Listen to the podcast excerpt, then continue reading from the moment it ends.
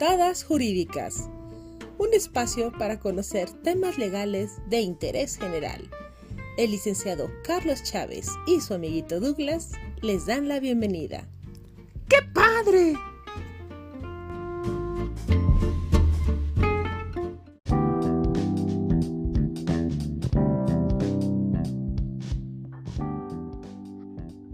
Saludos a todos. Estamos en una primera emisión de puntadas jurídicas hablando de los derechos de los niños y la educación en línea.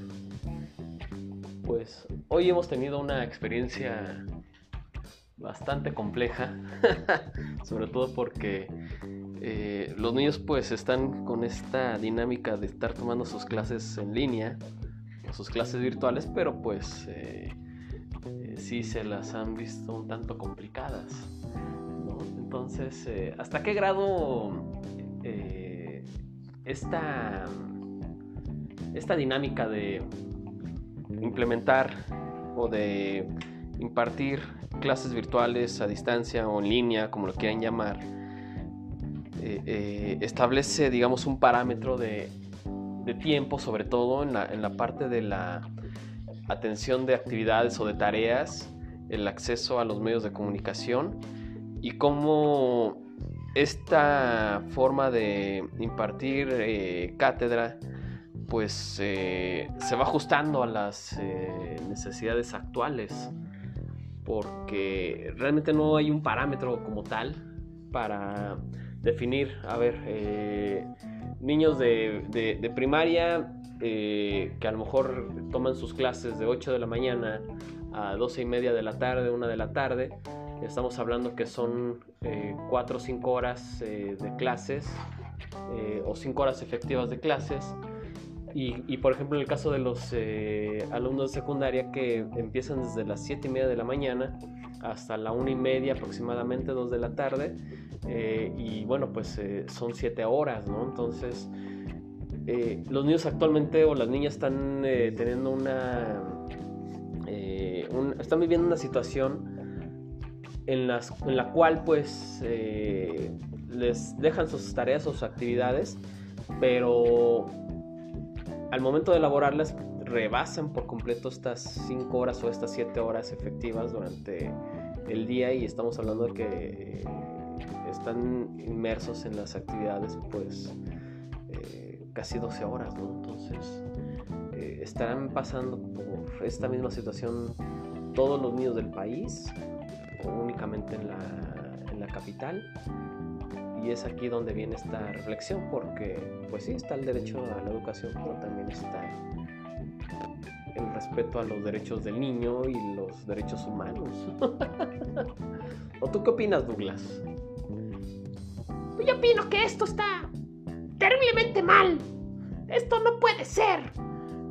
Yo digo que se debe de definir un sistema para medir el tiempo, ¿sí? Para que los profesores estén dando sus clases de una manera más constante y con la formalidad adecuada, ¿sí? Y que no únicamente estén dejando las tareas por WhatsApp o por el Facebook o por el Zoom o por otra cualquier otra plataforma, ¿sí? Únicamente con el objetivo de no estar frente a la pantalla, profesores. Entonces, las escuelas deben de tener una mayor responsabilidad.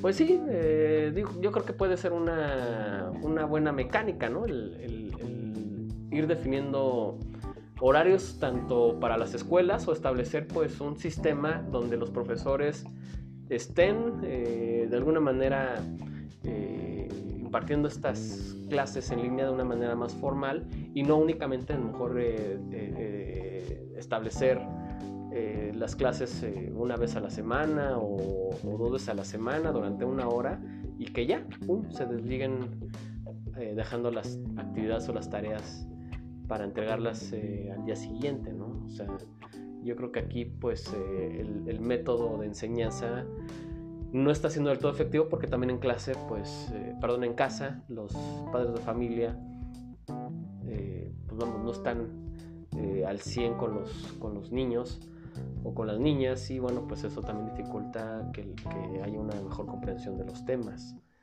Pero bueno, entonces es un tema para la reflexión. No sé si tú quieres agregar algo más, Douglas. Yo digo que ya. eh, se establezca un buen método de enseñanza. No hay más. O sea, se, se tiene que apoyar a los niños, pero también las autoridades educativas deben de asumir su responsabilidad. No únicamente estar diciendo cómo se van a establecer las clases por la tele, que ni siquiera enseñan nada. No hay un buen sistema de educación. Nada más se piratearon los videos de YouTube.